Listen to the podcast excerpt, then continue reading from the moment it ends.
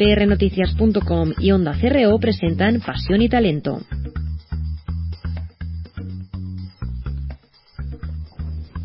Todo ser humano, si se lo propone, puede ser escultor de su propio cerebro. Santiago Ramón y Cajal.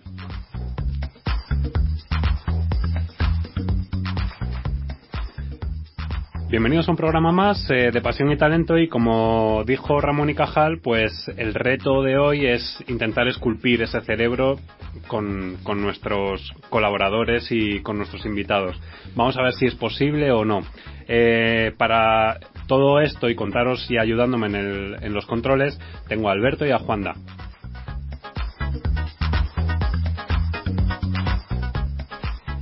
Y bueno, como ya sabéis, eh, tenemos, estamos a puntito de conseguir ya el nombre de la sección que, vamos a lanzar en breve eh, y ya teníamos la sintonía, entonces la lanzamos y en el siguiente programa os contamos cómo la hemos llamado.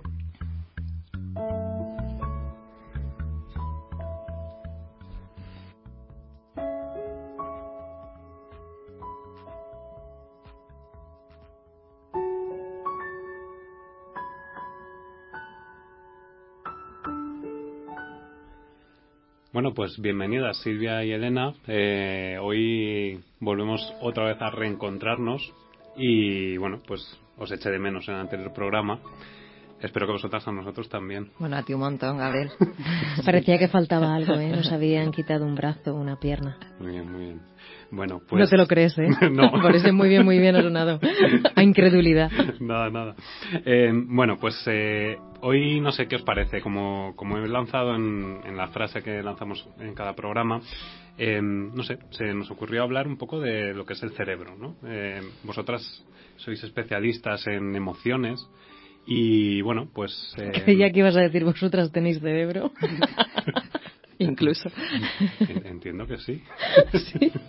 bueno, pues eh, el programa de hoy queríamos tratar este tema, ¿no? Eh, el tema del cerebro y, saber un poco eh, hasta qué punto el cerebro nos puede no sé cómo decirlo, pero a lo mejor cómo nos puede influir en las decisiones o no, y hasta qué punto las emociones nos pueden dejar que el cerebro funcione o no funcione en función de, del resultado, ¿no?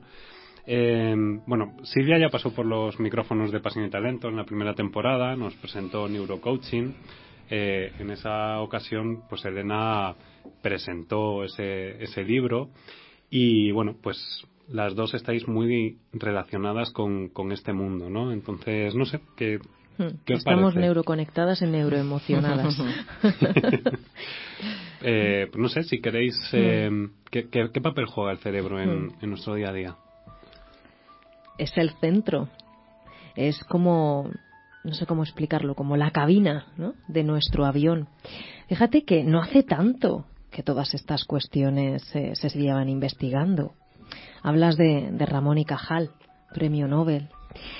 Pero fue en la década de los 90 cuando creo que George Bush, creo que era George Bush presidente de los Estados Unidos, declaró la década del cerebro para impulsar la investigación y encontrar solución a la depresión, al Alzheimer, por ejemplo. En 10 años parece ser que hubo unos 250.000 trabajos acerca del cerebro y 25.000 acerca de las emociones ya estamos a más años de esa década de los 90, con lo cual la proliferación de escritos científicos, académicos, que han salido de la esfera de los científicos cada vez es mayor. Se han dado pasos de gigante en el conocimiento de la estructura y del funcionamiento del cerebro y de cómo, bueno, pues eh, cómo influyen nuestras emociones a la hora de, de, tomar decisiones, pero sobre todo cómo influyen en nuestra salud, en nuestro bienestar y en nuestro cuerpo, ¿no? Yo hace poco veía un, un artículo sobre una investigación a través de la tecnología de imágenes cerebrales, ¿no? La, tomografía, uno de los aparatos, una de las tecnologías que se utiliza, la tomografía por emisión de positrones, que se han obtenido imágenes instantáneas, pues que ayudan a comprender cómo cuando uno está abatido, cuando uno está deprimido, razona peor. Y esto es curioso porque no deberíamos tomar decisiones en momentos tristes, en momentos abatidos, en momentos de, de demasiada ofuscación, incluso de euforia. Y a veces las tomamos y desde esa toma de decisiones un tanto impulsiva, pues aparecen resultados no controlados. Bueno, sin duda, sin duda, efectivamente, Elena, es verdad que el cerebro es la estructura más compleja del universo. Eh, tanto que lo que se propone es un poco entenderse a sí mismo, ¿no? en definitiva. Eh, fíjate que, que, está diseñado para responder, bueno, pues prácticamente ante cualquier circunstancia. Eh, y para reponer las células que puedan morir. Es verdad que a veces las células mueren como consecuencia de agresiones externas o incluso producto de nuestro estrés cotidiano. No, no, no nos damos cuenta, ¿no? Que cuando estamos sometidos a periodos intensos de estrés, bueno, pues ahí hay células que se van, se van debilitando, ¿no? Eh, y hoy sabemos, hoy sí sabemos a ciencia cierta que la fisiología de un cerebro adulto cambia, igual que cambia ese patrón de conexiones, ¿no? Que lo forma y que todos esos cambios son lo que se conocen como algo que, que ya es muy cotidiano ¿no? en el lenguaje, que es la plasticidad cerebral o, o la neuroplasticidad. Y bueno, en definitiva, yo, yo comienzo, cuando empiezo a hablar muchas de las conferencias, ¿verdad?, diciendo que uno de los grandes aprendizajes que yo he tenido al escribir el, el libro de neurocoaching con dos científicos, dos neurocientíficos, es que el cerebro no tiene límites y que los límites los encontramos en las circunstancias y que eso nos abre una cantidad de oportunidades tremendas, ¿no? Es un poco eh, se ha convertido en mi, en mi afirmación, si queréis, como de bandera, ¿no? Porque creo que esto nos da muchas posibilidades en, en, el mundo de la empresa, en el mundo de las organizaciones y también en nuestra vida personal, ¿no? Saber que nuestra fisiología no nos pone límites y que podemos llegar y hacer lo que queramos hacer yo creo que es muy poderoso. Hablaba, mm, Elena antes eh, decía que era eh, la cabina, ¿no? Has comentado. Sí, como la, la, cabina, sí, donde está el piloto. ¿Podríamos decir que el cerebro es eh, uno de los capitanes de nuestra vida? Uh -huh. Por supuesto que sí, pero no es el único. Fíjate, pensando también un poco en, en, en cómo en los antiguos paradigmas, sobre todo los de, deterministas, ¿no? Estaban llenos de dualismo, mente-cuerpo, cultura naturaleza. Yo creo que estamos ahora mismo pues eh, en ese tiempo en, la que, en el que estamos reconciliando al sentir y al pensar, a la parte afectiva y a la parte cognitiva, cuando durante mucho tiempo la, la máxima filosófica fue la razón debe dominar a la pasión. Es decir, tenemos que inhibir a esas emociones, ¿no? Y, y, con ello, pues nos hemos perdido una gran parte de nosotros. Las emociones había que esconderlas y una emoción escondida sabemos que es una emoción reprimida con todo lo que, lo que eso conlleva, ¿no? Ahora estamos a otra cosa. Hablaba Silvia de, de, de su trabajo y de su colaboración con, con, estos neurocientíficos que la han ayudado. Claro, asuntos como la conciencia o como los sentimientos que, antes estaban guardados o reservados para la filosofía, ahora son asuntos científicos. Y eso nos abre muchísimas posibilidades. La intuición, que era como una, un, un algo paranormal, Ahora la intuición tiene bases científicas. La intuición está albergada o ese pensamiento intuitivo está albergado en nuestro hemisferio derecho. Los hemisferios es algo que se ha descubierto recientemente desde el punto de vista histórico. Uh -huh. Unos cuantos cientos de años no es nada en, en, en, la historia de la humanidad que, que llevamos, ¿no? Entonces, ese trabajo para despertar partes dormidas, partes no entrenadas, es fundamental para que las funciones ejecutivas funcionen en otro nivel de rendimiento, distinto, diferente, que nos pueden llevar a escenarios nuevos, que es donde estamos. Uh -huh. Esta era es la era, la década, como decía George Bush, del cerebro, es la era del cerebro y de, y de su utilización. George Bush que hizo poquitas cosas bien, pero bueno, esto vamos a esto se lo vamos a, vamos exactamente, a, a reconocer. Sí. Eh, hablabas eh, en el libro, eh, Neurocoaching, eh, hablas de, de, algo importante, ¿no? Y es romper mitos. Mitos que, que bueno, que en un momento dado se, se han establecido en el conocimiento popular, ¿no? Y, y, bueno, Elena ahora sí que hablaba de hemisferio derecho, hemisferio izquierdo, uh -huh.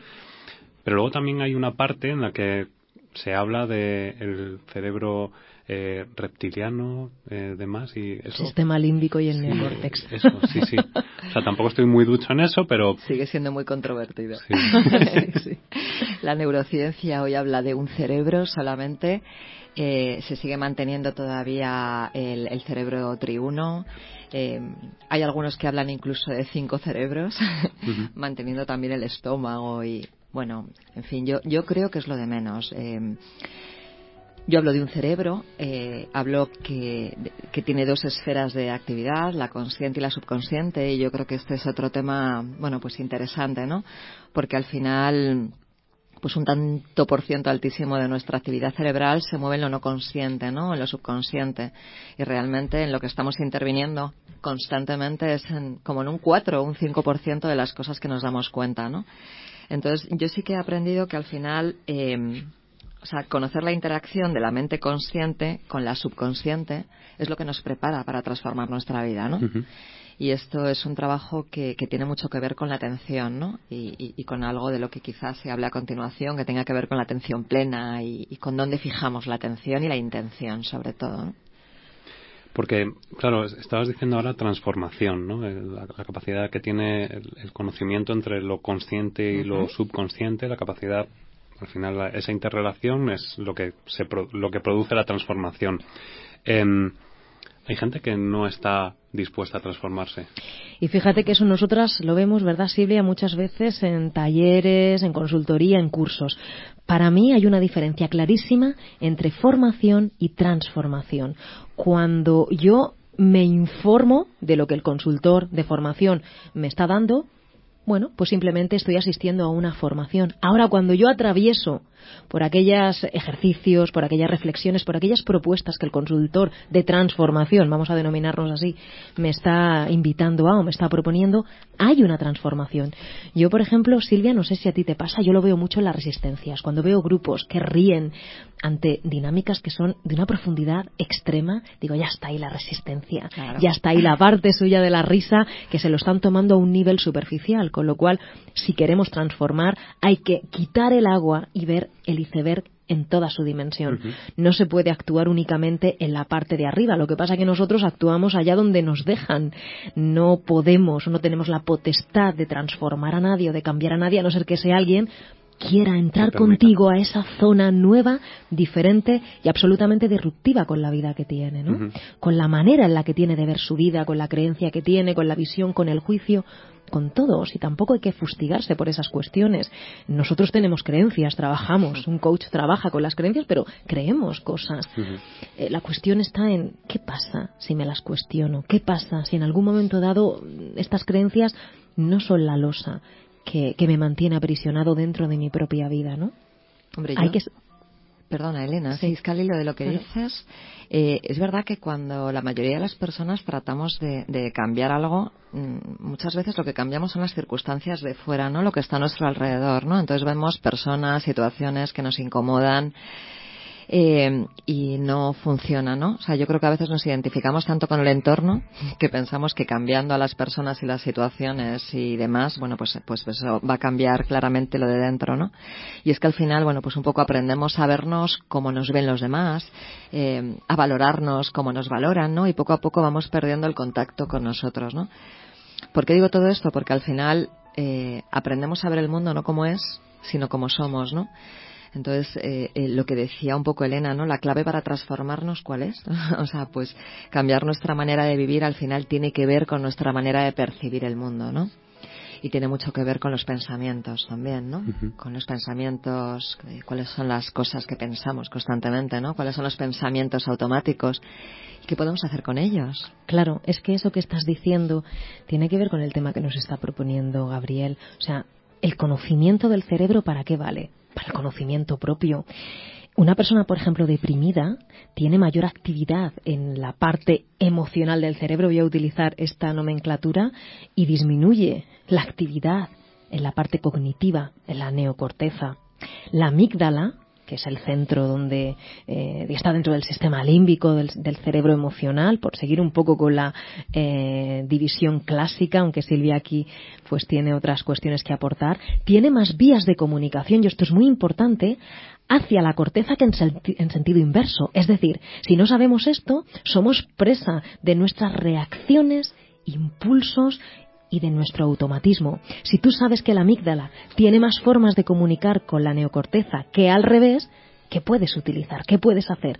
Pues serenarte, uh -huh. relajarte, respirar. Estas técnicas de mindfulness, que son antiquísimas, tienen esa función, la función de la serenidad para aplacar esas vías de comunicación que están mandando una cantidad ingente de datos que la neocorteza no puede procesar porque es más lenta, evidentemente. Entonces hay que aplacar pues esas iras de los dioses internos que a veces tenemos. Yo, em, pues preparando un poco el programa, eh, había, bueno, había leído que, incluso un pensamiento negativo puede hacer que el sistema inmunitario eh, se rebaje durante seis horas. Ah, ese, le llaman el, el diestrés, ¿no? El distrés. Distrés, Y, claro, es que al final no sabemos hasta qué punto pueden influir un pensamiento negativo en, en nuestra en, nuestra forma de comportarnos o en, nuestra forma de llevar el día a día, ¿no? Claro, fíjate que mm, los pensamientos automáticos al final obedecen a archivos que se activan eh, en automático, ¿no? Y que están asociados a un contexto específico. Eh, es decir, digamos que en nuestro subconsciente, que, que yo lo llamo como esa cajita de los tesoros, ¿no? Digamos que estos pensamientos automáticos de vez en cuando buscan en esa cajita de los tesoros, se conectan cuando aparece una situación similar en un contexto parecido se me activa el mismo pensamiento, aunque estemos hablando de una situación distinta, ¿no? Entonces, qué importante eh, es primero ahí reconocer que soy yo el que tiene esos pensamientos. Yo no soy esos pensamientos, soy yo el que los tiene. Y luego, además, precisamente porque, porque tiene una incidencia directa en, en lo físico, pues hay cosas que podemos hacer. Si quieres, por ejemplo, te, comparto un, ejercicio que nosotros hacemos con, pues en los talleres. Tiene mucho que ver con la respiración, ¿no? Cuando yo tengo un pensamiento, lo descubro, eh, lo acepto, lo veo y además reconozco que es mío. En ese momento en el que me paro, lo que puedo hacer es una, respiración, una inhalación, eh, eh, inflando la, la tripita, el abdomen, sostengo el aire y mientras lo sostengo eh, saco la lengua y la muerdo despacito. Eh, esto es, es, porque los movimientos de boca y lengua activan unos circuitos neuronales e influyen en muchos sistemas corporales. Entonces, de alguna manera, simplemente con este mensaje. Estoy haciendo. Ahí está, Gabriel. Lo está probando, ve que funciona y lo que, lo que hacen es inhibir un montón de procesos de, traslación al cuerpo, digamos. Es como una especie de cortocircuito.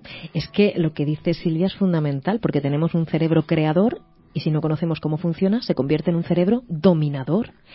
Y al hilo de lo que estás diciendo, ahí um, hubo un médico, Servan Schreiber, que descubrió la relación, o demostró más bien la relación que había entre las emociones, la actividad cardíaca y el cerebro. Y además uh, utilizó sistemas de medición. Él demostró que en estados de estrés y en estados de ansiedad, la variabilidad del ritmo cardíaco entre dos latidos es irregular, caótica y desordenada. En cambio, la variabilidad del ritmo cardíaco entre dos latidos en estados de bienestar, compasión o gratitud se vuelve coherente y regular y eso tiene mucho que ver con la vibración. Con lo cual, ser compasivo, ser agradecido e intentar estar en equilibrio tiene un saldo positivo en tu salud. Yo em, el otro día vi Inside Out, la película nueva de, Pixar, de Walt Disney. ¿Qué opinión tenéis sobre, sobre esta película? Pues tenemos la opinión de aquel que no ha ido al cine a verla, ¿no?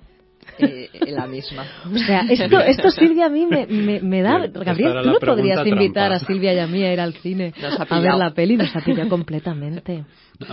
yo os voy a ser sincero, os, voy a ser sincero. Sabemos de lo que va, Mira, va a ser una, asignatura obligada a ir a verla. Pues vamos a ir juntas. Vamos a ir juntas porque de ahí pueden salir muchas ideas. Sí, pues eh, nada, tendremos que ir juntos o, ya no sé si está en cine. Bueno, reunión de trabajo. ¿Cómo quedaría? vamos a reunirnos, nos vamos al cine de reunión de trabajo. Pues em, no sé, yo tengo la sensación un poco por la relación que, he tenido con, con todo el tema de neurocoaching y demás. Y quizá para acercar lo que son las emociones al público infantil, por así decirlo, sí puede que funcione, pero mm, a lo mejor lo simplifica excesivamente, ¿no? Eh, al final tampoco quiero desvelar en qué consiste, porque claro, si no, si vamos juntos a ver la película, me vais a decir por qué ya has contado el final. Pero un poco el resumen sería que no siempre hay que estar feliz, ¿no? Hay que permitirse también claro, el, claro. el contraste, ¿no? Es que una persona que está en sonrisa congelada, en plan Joker, ¿eh? Jack Nicholson, en la película de Batman, es alguien que está en negación de la realidad. ¿Cuántas personas hay que tienen asuntos que resolver en su vida y están divinos siempre? No quiero entrar a aquel foco que va a despertar en mí otra serie de emociones que no sé qué hacer con ellas. Por eso la educación emocional es la base. De hecho, bueno, lo rico sería o lo más productivo sería, ya que todas nos traen una información, sería poder escucharlas y vivirlas todas con plenitud, ¿no? Escucharlas, reconocerlas y expresarlas, porque cada una nos lleva pues a lugares maravillosos. Fíjate, ahora que dices eso, em, estoy recordando lo que he visto hoy en la calle. En la calle he escuchado, mejor dicho, y he visto también, eh, dos personas utilizar una expresión que se utiliza para todo. Es muy fuerte. Una de ellas lo utilizaba como algo eufórico, qué fuerte, qué bien, lo que me está pasando, y otra persona, qué fuerte, en plan rabia. Yo creo que reducir el lenguaje es achicar la emoción. Eh, hay que expresar, hay que abrir el lenguaje y hay que identificar a la emoción con todos sus matices, porque desde ahí se siente, se integra y se comprende. Me parece que estamos en un momento en el que hay que trabajar el lenguaje y esto es una llamada para las generaciones más jóvenes y para profesores y para padres. Hay que leer, hay que hablar con propiedad. No podemos utilizar una expresión comodín para que todo sea muy fuerte, porque el lenguaje, claro, el lenguaje en el momento en el que lo vas reduciendo, también achicas tu manera de ver el mundo y en, esa manera están las emociones. Es que todo está conectado y todo tiene una implicación, ¿no? Pues eh, no sé si queréis, eh, vamos a dar paso a nuestro invitado de, la sección. Eh, ya que estamos hablando de cerebro, yo creo que lo mejor es reunirnos de los mejores dentro de este mundillo. Y bueno, él es Chema Calvo y pertenece al Instituto Neuroart. Eso es. Y bueno, no sé, cuéntanos un poquillo en qué consiste, en qué consiste Neuroart. Bueno, pues mira, Gabriel, bueno, antes de nada, buenas tardes a todos. Muchas gracias por, por invitarme y darme la oportunidad de contar esta idea que nos, que nos apasiona. El instituto surgió de una inquietud, una inquietud que teníamos, ¿no? Elena nos decía antes, nos contaba el crecimiento exponencial que ha tenido la, neurociencia, ¿no? Gracias a estas técnicas actuales de estudio del sistema nervioso central, pues somos capaces de entenderlo un poquito mejor. Todavía nos queda, ¿no? Eh, todavía nos queda, pero sí ver ciertos correlatos neuronales eh, con respecto a algunos procesos mentales, ¿no? Nos ayuda a entenderlos un poquito mejor. Y por otro lado, un componente que nosotros tenemos también fuerte es el de la tecnología. Son las nuevas tecnologías, eh, suponen un cambio de paradigma, una nueva forma de entender eh, nuestra relación con la tecnología. Eh, me refiero, pues, por ejemplo, a las nuevas interfaces, como la realidad virtual, la realidad aumentada, sensores de movimiento y voz, y toda la tecnología wearable. Hay quien dice que todo, esto, todo este movimiento, pues, supone lo que en su día supuso el nacimiento de las apps, ¿no? Y toda la tecnología móvil. Entonces nuestra inquietud pues es que este crecimiento vertiginoso pues no se está traduciendo a, la gente normal y corriente. ¿no? Cuando hablo de gente normal y corriente me refiero a profesionales de, de cualquier ámbito, me refiero a cualquier persona que esté ocupada en su bienestar, en su, en su salud o en su, o en su rendimiento cerebral. Y es ahí donde nosotros nos, nos posicionamos, como un puente entre este conocimiento de vanguardia, tanto científico como tecnológico, y el, y el terreno. Y el terreno. Y ese, ese es el concepto ¿no? de, del instituto. Eh, en el instituto habéis eh, reunido a, a, varios profesionales, ¿no? Eh, ¿Y qué hacen esos profesionales? Pues aquí veo, que levantan la mano. bueno, pues Silvia, Silvia entre ellos. Eh, pues como te decía, nosotros somos un puente. Entonces entre, entre en ese puente, pues tenemos gente que se posiciona en un extremo o más próximo al extremo de la ciencia y en otros que están más próximos a, al terreno. Eh, es necesario es necesario, nosotros creemos que es absolutamente necesario que en este camino se incorporen eh, nuevas disciplinas a, esta aventura. Entonces, pues por ejemplo, en el plano más científico, pues tenemos diferentes médicos, ¿no? De, diferentes especialidades, desde la neuro, neurología, eh, neurogastroenterología, eh, tenemos también médicos del trabajo, médicos de familia ¿vale? Incluso ahora se va a incorporar una, una doctora en biología molecular. eh, entonces, bueno, como te digo, pues más próximos a la ciencia tendríamos perfiles de este tipo. Y luego más próximos al terreno, pues están, eh, bueno, pues coaches, expertos en, en neurociencia aplicada a, al coaching o aplicada a, la educación también, ingenieros de hardware, eh, arquitectos de software, incluso un doctor, ¿no? En ciencias políticas, experto en neurocomunicación. Qué importante es eso. ¿Verdad? ¿Verdad? Pues eso, ya te digo, pues cubrimos todo el espectro de, de alguna manera que nosotros entendemos como necesario para, para, para arrancar esta, esta aventura, ¿no? Y hacer accesible a todo el mundo todo este conocimiento. Bueno, y una responsable de, de acercarlo al mundo terrenal eres tú, Silvia. Eso parece, eso parece. No, a mí lo que me lo que me gustó, me pareció muy atractivo de la propuesta de Chema y de, y de Mitchell es el, el, llevarlo además a tres sectores muy especiales, ¿verdad? Como es el mundo de la empresa y luego el sector de la educación y el mundo de la salud, ¿no? Sí. Y dotar de un conocimiento neuro, pero muy aterrizado y con un lenguaje muy sencillo, eh, llegar con todo el trabajo que hacemos a que las personas podamos entender desde cualquier sector, a cualquier edad, todo lo que hay detrás. Por ejemplo, hablábamos Elena y yo antes, ¿no? De pues a veces hacemos trabajos de pintar o de jugar con plastilina Mm, o de que se perciben como juego y lo que estamos haciendo es precisamente invitar a uno de los hemisferios que no está muy Sí. presente en los en los cursos más más racionales o más de conocimiento, ¿no? Y es jugar constantemente con el cruce cerebro izquierdo, hemisferio o derecho, hemisferio izquierdo, ¿no? Y constantemente, o sea, yo creo que, que esta es la gran aportación, por supuesto, la cantidad de profesionales que hay, que es, es maravilloso. Y, y otra cosa que, que me encontré fue la gran apertura a recibir, bueno, pues propuestas quizá un poco más extrañas, como sea la es, sintergética, sí. donde yo estoy ahora. donde- Sí, nosotros entendemos que, que, por supuesto hay que abordar las cosas con rigor, pero con, con total apertura. ¿no? Antes hablabas de, de la atención plena. Bueno, pues también es un tema que es importante para nosotros, o la inteligencia emocional, que Ujú, hemos estado comentando antes. Pues evidentemente eso no sale en las, en las fotos de, de neuroimagen. Bueno, la atención plena sí que hay, sí que hay diferentes estudios, pero hay cosas que no salen en, en el escáner cerebral y que, por supuesto, nosotros estamos abiertos también a incorporarlo como modelo de conocimiento. ¿no? Pues eh, no sé, me parece muy interesante. También me resulta un poco extraño, o sea, también es cierto, porque Extraño. sí que es cierto. Extraño me refiero a, a- a tanta combinación, ¿no? Ajá. Eh, la- porque al final sí que es cierto que todo lo neuro está de moda.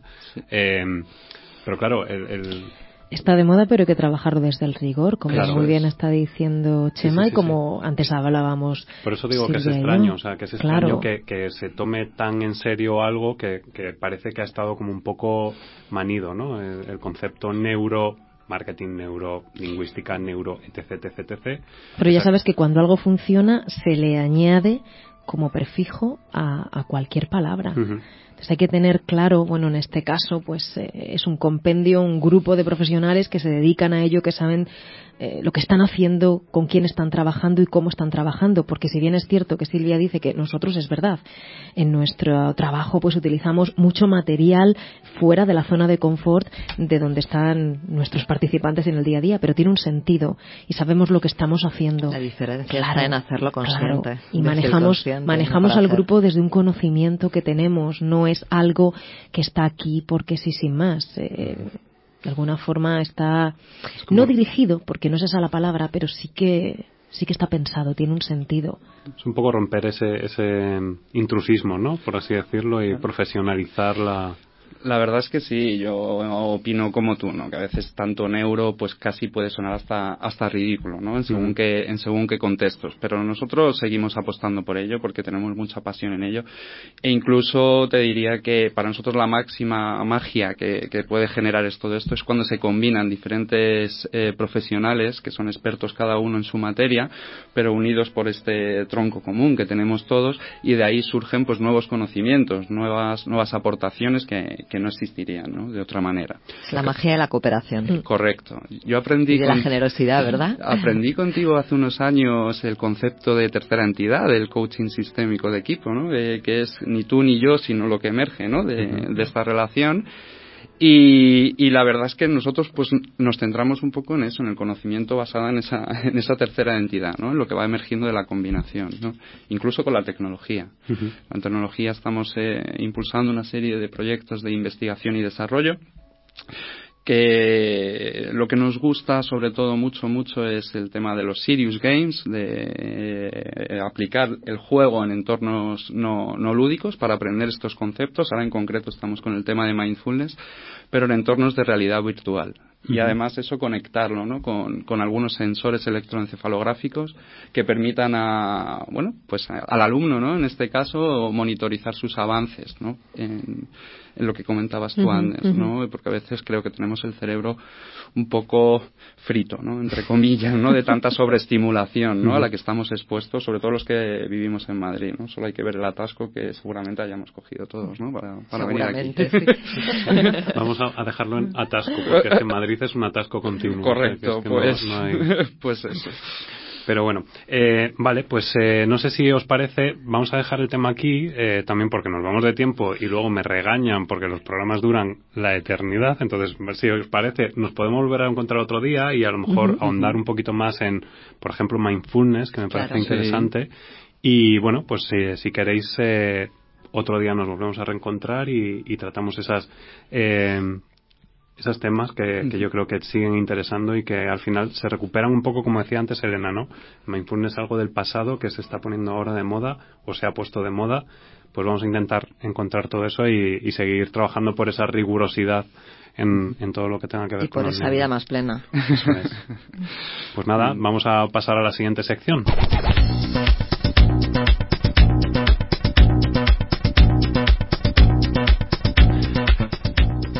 Pues aquí estamos con esta sección también sin nombre. Eh, ahora me está diciendo Cristóbal, no tenemos nombre en la sección, pero esto cómo puede ser? Y nosotros encima que nos dedicamos a la comunicación. Pero es lo que le he dicho, digo, bueno, confiemos en que los astros y los oyentes pongan un nombre medidamente decente y adecuado.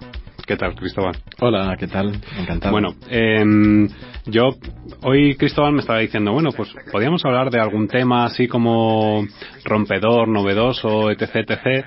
Eh, yo quería tratar un tema que, me parece muy importante y, bueno, si la semana pasada eh, hablábamos sobre Volkswagen y un poco la responsabilidad social y demás con Chema y con, con Sonia, pues, y con Karim también, bueno, pues eh, no sé, a mí me apetece también hablar sobre responsabilidad social, ¿no? Y, y, bueno, en este caso hay que agradecer que iniciativas como la que ha tenido Twenty hace poco, eh, con el apoyo a los refugiados y demás, eh, el Día de la Banderita, el, el pasado 2 de octubre, eh, me parece importante resaltarlo, ¿no? Que, compañías así tengan un compromiso eh, pues con, personas que no lo pasan del todo bien y bueno, que parte de lo que recaudan o de lo que hacen esté destinado a, acciones pues eso, dirigidas a un poco responsabilidad social y, crear un, un, mundo mejor o aportar un poquito para, para cambiar ese, ese mundo. Pues eh, así es, la verdad es que nosotros en Twenty siempre estamos trabajando por desarrollar un, futuro tecnológico mejor y estamos innovando y estamos haciendo más fáciles las comunicaciones y bueno, pensábamos que, también podíamos contribuir a, a que esas mejoras de futuro pues fueran eh, más universales, que fueran para todo el mundo. Con lo cual estamos colaborando, es una iniciativa pionera en el sector de las telecomunicaciones. Somos el primer OMV que, que está colaborando con Cruz Roja en recaudar fondos a favor de los refugiados. No hace falta contar nada sobre esta tragedia porque creo que es de sobra conocida y lo que se trata es que bueno que desde todos los ámbitos, cada uno desde el suyo, nosotros desde el nuestro, pues eh, contribuyamos. Eh, lo hacemos desde Twenty a través de una página que es cruzroja.es barra Twenty, en la que se puede hacer un, donativo puntual o se puede hacer una colaboración eh, permanente. E, iniciamos eh, esta actividad el día de la banderita, famoso día de la banderita, el día de la la peli de las chicas de la Cruz Roja, pues el día de la banderita. Pero eh, está abierto a la colaboración en lo que queda de año, que, es bastante, hasta, hasta fin de año. Cruzroja.es barra 20 para hacer donativos y colaborar en, en la ayuda necesaria a favor de los refugiados que están llegando a Europa que también es cierto que hay que decir que los fondos no solamente se van a utilizar para lo que es la distribución de alimentos, sino que también para productos de higiene y suministros necesarios. Es decir, que no solamente se centra en lo que habitualmente estamos acostumbrados, ¿no? que es eh, pues eso, evitar la carestía alimentaria, sino que también otros eh, otros elementos que son necesarios en el día a día, que hay veces que también se quedan descuidados. Sí, a veces se olvida. Me parece que, que, solo hay una necesidad básica de alimentación, pero hay, hay, otras necesidades que también hay que cubrir. Tengamos en cuenta que, que los refugiados que están llegando de Siria no son refugiados que tengan solo necesidades de carácter económico. Hay muchos que precisamente tenían una buena situación en, su país de origen y que huyen de, un, conflicto, de la violencia, de la guerra, eh, pero no tanto por una motivación de índole económica. Entonces no son eh, emigrantes económicos, sino que son inmigrantes, eh, son refugiados de guerra, eh, ni más ni menos. Y, España precisamente, eh, creo que a lo largo de nuestra historia, pues hemos sido partícipes de, de ello en numerosas ocasiones. la verdad es que nos estamos poniendo muy, muy graves y muy serios y lo requiere. Y, y te agradezco que hayas sacado el tema, la verdad es que no estaba previsto. No estaba en el guion. No estaba en el guion, pero te lo agradezco porque la verdad es que para nosotros es un, es un honor poder contribuir en la medida de nuestras posibilidades eh, a esta labor que hace Cruz Roja que, desde luego es encomiable. Bueno, es un poco lo que, lo que llevamos haciendo en el programa, que es destacar lo que las empresas hacen eh, en positivo. Es decir, igual que la semana pasada hablábamos sobre lo que no deben hacer las empresas desde el punto de vista comunicativo con Volkswagen, eh, bueno, pues eh, también lo positivo, como fue en su momento CIPSEN, el Centro de Investigación en Valores de Leche Pascual, ahora vosotros 20, y bueno, más cosas y casos de éxito que, trataremos y que traeremos. Eh, en uno está relacionado Chema Palomares, o sea que también comentaremos sobre cómo se apuesta por el talento, pero eso esperamos a que venga él y, charlamos con él. Y bueno, también tenías una segunda noticia, bueno, o, tenías una noticia que, te apetecía comentar que me parece también muy relevante, ¿no? Porque va a cambiar un poco el paradigma de, la comunicación y cuéntanos. Sí, bueno, esta semana ha habido noticias muy interesantes. Bueno, el, ranking del Best Global Brands, del que seguramente vais a, dedicar eh, tiempo y no me voy a detener, pero sí que hay que destacar que precisamente las, las marcas que, que más están creciendo son las marcas digitales. Eh, está Apple, está Google, está Amazon, está Microsoft, que son las, las compañías que más crecen. Y, y esto me permite lo de la tecnología, el ámbito digital, el ámbito de la innovación, de Internet, hilar con el tema que señalabas, que es otra de las grandes noticias de comunicación de esta semana, que es el, el gran acuerdo que han firmado Google con grandes diarios del mundo eh, entre ellos eh, El País, es el único diario en español, para crear eh, este nuevo formato estandarizado para móviles que, va a permitir publicar y distribuir contenidos mucho más rápido. ¿eh? Se llaman páginas móviles aceleradas, bueno, esta es la traducción de las siglas en inglés AMP. Eh, páginas móviles aceleradas y eh, la verdad es que es una contribución muy interesante eh, para intentar resolver un pending, algo pendiente eh, de manera muy grave en nuestro sector, que es cómo afrontar el reto de los dispositivos móviles eh, desde luego no está resuelto. Los formatos, eh, por ejemplo, en el mundo de la publicidad, pues ahora mismo son un auténtico quebradero de cabeza, porque los formatos son intrusivos, eh, no convencen. Tenemos la polémica también de los bloqueadores de, de, publicidad.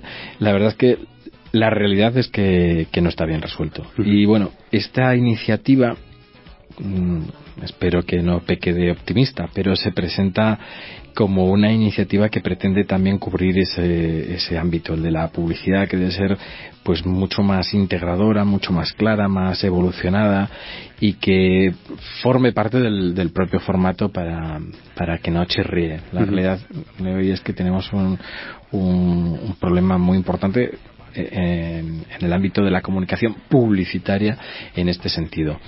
Y los que hacemos fundamentalmente comunicación no publicitaria, pues también tenemos retos en este sentido, porque también pues los formatos hay que adaptarlos, son pantallas limitadas en su tamaño, en, en la capacidad de, de, de, incluir texto, incluir imágenes, etcétera. Entonces, bueno, es una gran noticia muy importante que hay que ver cómo se termina por materializar pero que es un, un paso decisivo. Esta iniciativa forma parte de una mucha más ambiciosa que es el Digital News Initiative, que es una alianza que ha montado Google con grandes editores para fomentar el periodismo de calidad a través de la tecnología y la innovación. Este es tal vez el primer resultado, este uh -huh. formato estandarizado de páginas móviles aceleradas que va a permitir eh, también que los propios editores, que los, los medios eh, sean más dueños de los contenidos y que puedan interactuar de, de manera más eficaz en tiempo real, que se busquen sinergias también con redes sociales. Yo creo que, hay que seguir muy de cerca eh, y que hemos asistido esta semana pues a, a, al inicio de algo que seguramente va a revolucionar eh, los contenidos desde el punto de vista móvil, desde el punto de vista de la innovación, desde el punto de vista del desarrollo digital que es en el que nos encontramos en este momento. Y Cristóbal, déjame que sea un poco malo, últimamente no sé por qué, pero, pero me gusta eso. Eh, ¿Qué pasa cuando Google News eh, se tiene que dar de baja en España como primer y único país en el que se da de baja algo así. Bueno, esto, es, esto está, por supuesto, relacionado con, con, lo que estamos hablando, con todas estas cuestiones eh, que a veces se, se, afrontan por parte de algunas industrias como una amenaza uh -huh. y que provocan reacciones, pues como la que ha señalado, ¿no? Pues que en España, pues Google News no, no funciona y es una cosa un poco anómala por la posición de, del sector editor. Espero que este tipo de iniciativas, y yo creo que van encaminadas a, a eso, ¿no? A uh -huh. trabajar en un, un, futuro que sea mucho más provechoso, mucho más abierto. Seguramente la, entiendo los intereses siempre sí, son legítimos que los editores defender. tienen su propia plataforma exactamente pero la realidad es que estamos en un entorno abierto en un entorno de conocimiento es, es, es un poco es, volver un poco, hacia atrás ¿no? sí es, eh, va en contra de la esencia de, de, de internet y de, de, del mundo digital y de todas las fantásticas oportunidades que trae este desarrollo. Entonces, de repente, pues, seguramente, pues es verdad que hay modelos que hay que reinventar en, el, en muchos ámbitos, ¿no? Y también en el ámbito eh, editorial y, y, bueno pues seguramente esa falta de entendimiento de acuerdo de considerar pues que es una amenaza eh, pues ha llevado a esta situación un poco um, anómala ¿no? el hecho de que nosotros y por ejemplo los que trabajamos en relaciones públicas y en comunicación pues lo, lo, lo, lo vivimos cada día ¿no? Uh -huh. que, que, para acceder a búsquedas de noticias pues pues eh, tenemos una herramienta muy limitada que antes eh, estaba realmente muy bien para, uh -huh. para ir viendo en tiempo real cómo iba apareciendo pues la, la cobertura de, de, un tema que estuvieras trabajando desde, uh -huh. desde, desde tu departamento. Ahora mismo está absolutamente limitado y es, una, es, es, es, un inconveniente para los profesionales que trabajamos en PR. Pero insisto que este tipo de, de iniciativas que estamos comentando y esta alianza eh, de la Digital News Initiative pues seguramente eh, va a traer consigo pues que se solucionen eh, estos desajustes ¿no? sí esta falta de entendimiento porque yo creo que además yo creo que eso es, tanto Google como los editores son muy listos y estoy uh -huh. convencido de que van a llegar a un acuerdo que sea beneficioso para todos El win-win famoso, ¿no? Em, y luego también hay otra cosa que, claro, a, colación de esto, yo me planteo y es el uso de las revistas digitales. Eh, normalmente cuando te descargas una revista digital en un sistema, pues como puede ser un iPad, una tablet, un iPhone, eh, no se aprovecha al máximo el rendimiento del primero del, aparato, ¿no? Pero pero luego un poco la creatividad. O sea, hay campañas que se ven que, son publicitarias que dices tú, joder, pero esto quién lo ha hecho. A lo mejor, bueno, pues es una marca que ha apostado, pues sí, se ha dejado una barbaridad de dinero en el desarrollo de esa publicidad. Pero ¿crees que el formato publicitario dentro de las plataformas online o de los periódicos o revistas ¿Crees que todavía le queda bastante recorrido hasta que nos llegue a impactar? Porque al final no deja de ser un poco una publicidad como la que lees en un periódico, o sea, no se, no se percibe un cambio, ¿no?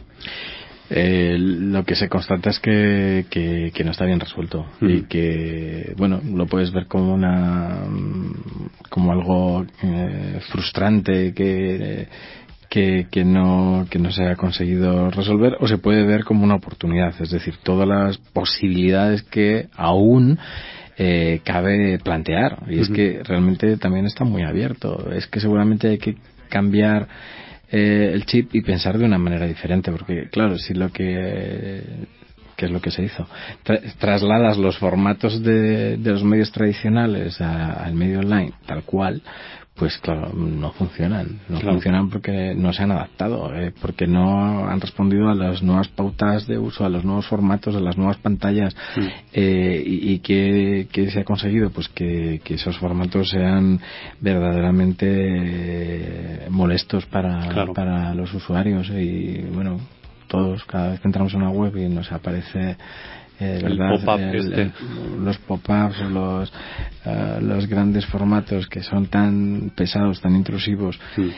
Es verdad que por una parte decimos, pues es que el mundo de, de Internet permite conocer y medir y, segmentar tanto que podríamos buscar además eh, contenidos, campañas que estén perfectamente sincronizadas o al menos lo máximo posible con las necesidades y los intereses del público. Es verdad que, que, todavía no, no, está bien desarrollado. Como bien decías, pues seguramente no se le está sacando todo el partido y seguramente estamos en, en el inicio de un camino eh, por recorrer en el que tenemos que ver formatos mucho mejor integrados que apuesten seguramente por apartar valor, por aportar contenido que no sean eh, molestos, que no sean eh, moscas.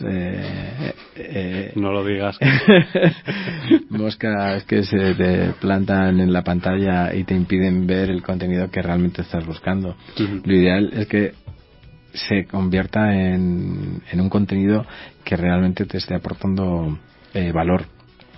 Y, y, también es verdad que hay cosas muy interesantes. A veces es verdad que es un poco fastidioso, ¿no? Pues que has buscado eh, el, el, hotel o una posible reserva de un billete de avión y luego tienes ahí a Google que te va persiguiendo con sus formatos de, de display allí donde vas pero es verdad que esto yo lo veo también en positivo, en el sentido de que bien trabajado Sí, sí, al puede, final, puede ser muy interesante. Publicidad que realmente te interesa, que es, que es un poco al final, dejas el ruido a un lado y, empiezas sí, yo creo que la clave es eh, no saturar, mm. que a veces también vemos acciones que saturan y, y, y, no ser excesivamente agresivo en, en la presentación, ¿no?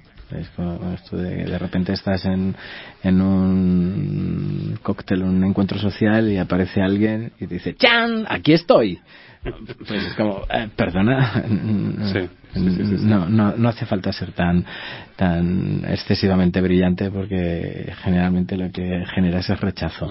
Entonces yo creo que de una manera mucho más eh, integrada, como decían, creo que de manera muy acertada en la presentación de estos nuevos formatos, eh, pues decía eh, precisamente Richard Greengrass, que es el responsable de, noticias de Google, pues que, la web lleva 20 años con nosotros, pero es necesario que sea genial de nuevo, es hacerla eh, atractiva, que el contenido fluya, que esté al momento en el móvil.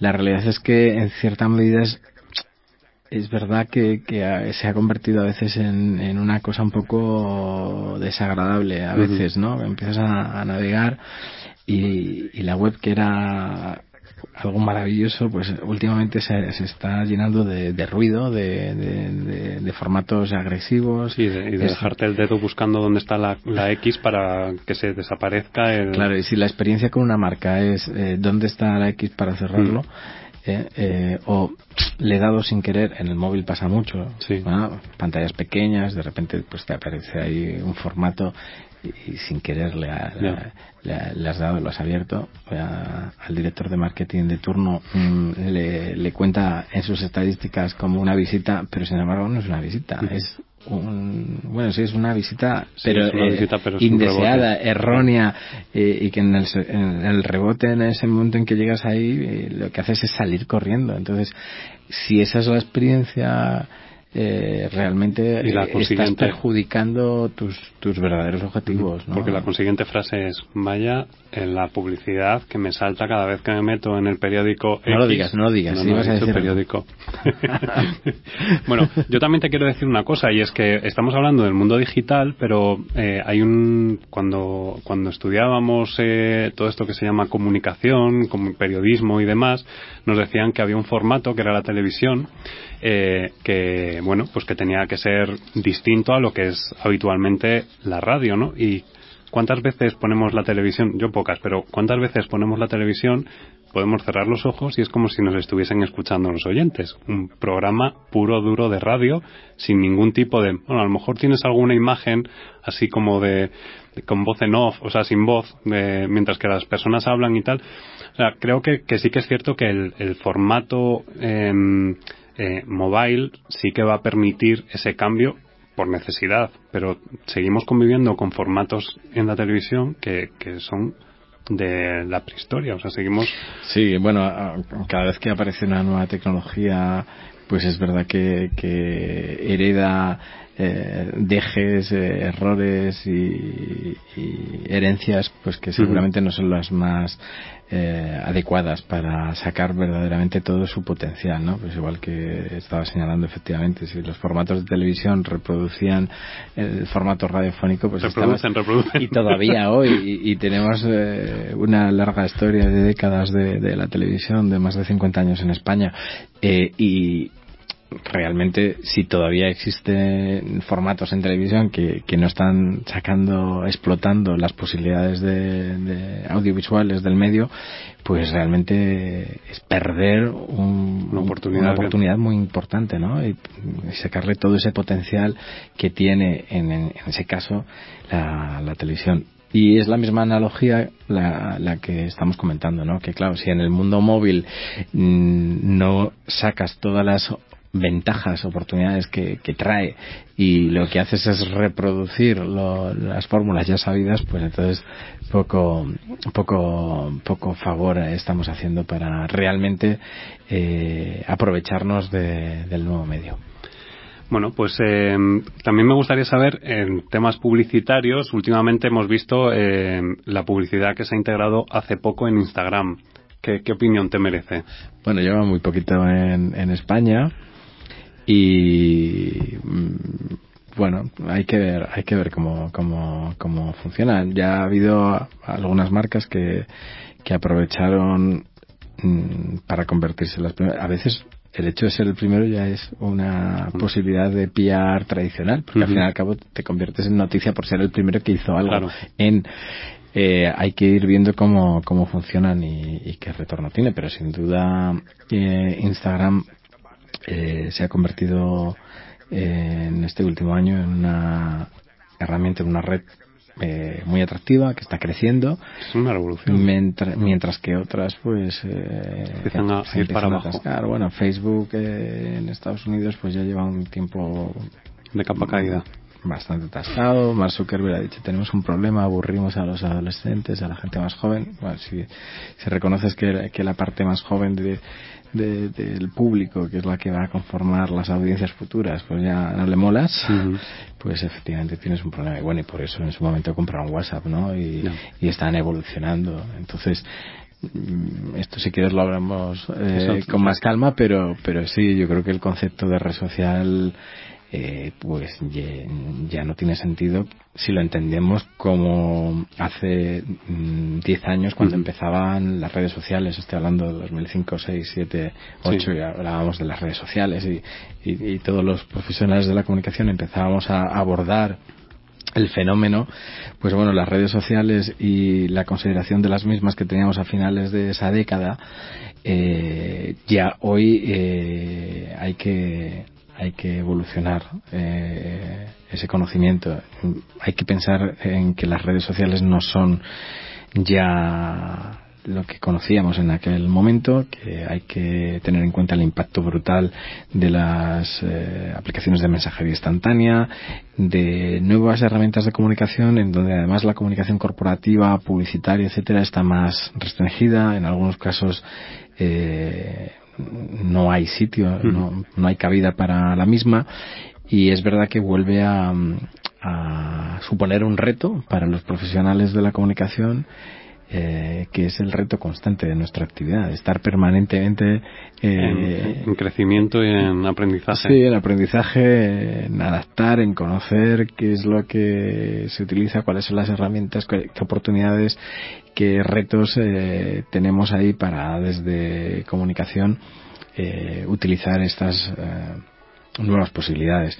Es un, es un no parar es no parar. Y, nada, de conciliar, como tratábamos en el programa anterior.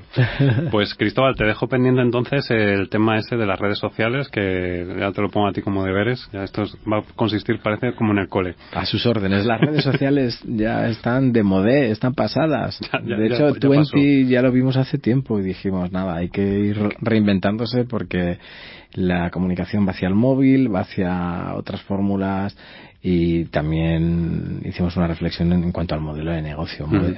Los modelos de negocio tradicionales de las redes sociales estaban basados en publicidad y aquí leamos con lo que estábamos hablando, la dificultad de conseguir, publicidad eh, interesante, eh, y al final estaban pues, los propios medios tradicionales también compitiendo por, por una mm. parte de ese pastel de la publicidad que es limitada.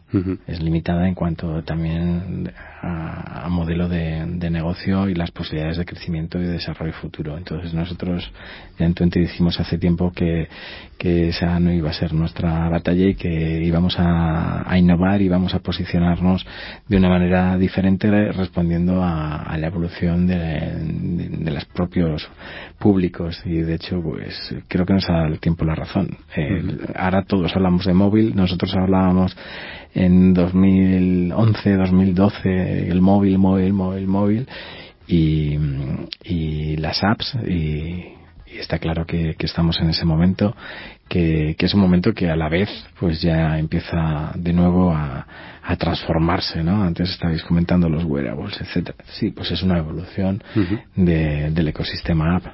Pero está claro que todo esto hace que el profesional de la comunicación en las relaciones públicas no deba perder eh, el hilo de, vista qué es lo que está pasando, qué es lo que están haciendo nuestros stakeholders, qué herramientas de comunicación utilizan y que sigamos muy atentos porque además esa es nuestra responsabilidad dentro de las organizaciones, ¿eh? mm, detectar eh, muy claramente tendencias eh, como los clientes públicos institucionales, públicos internos, todos los, los stakeholders de la compañía pues están evolucionando en el manejo de las comunicaciones.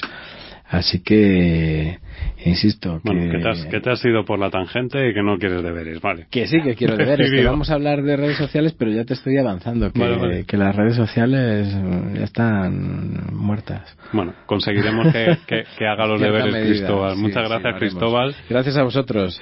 Y nada, nosotros...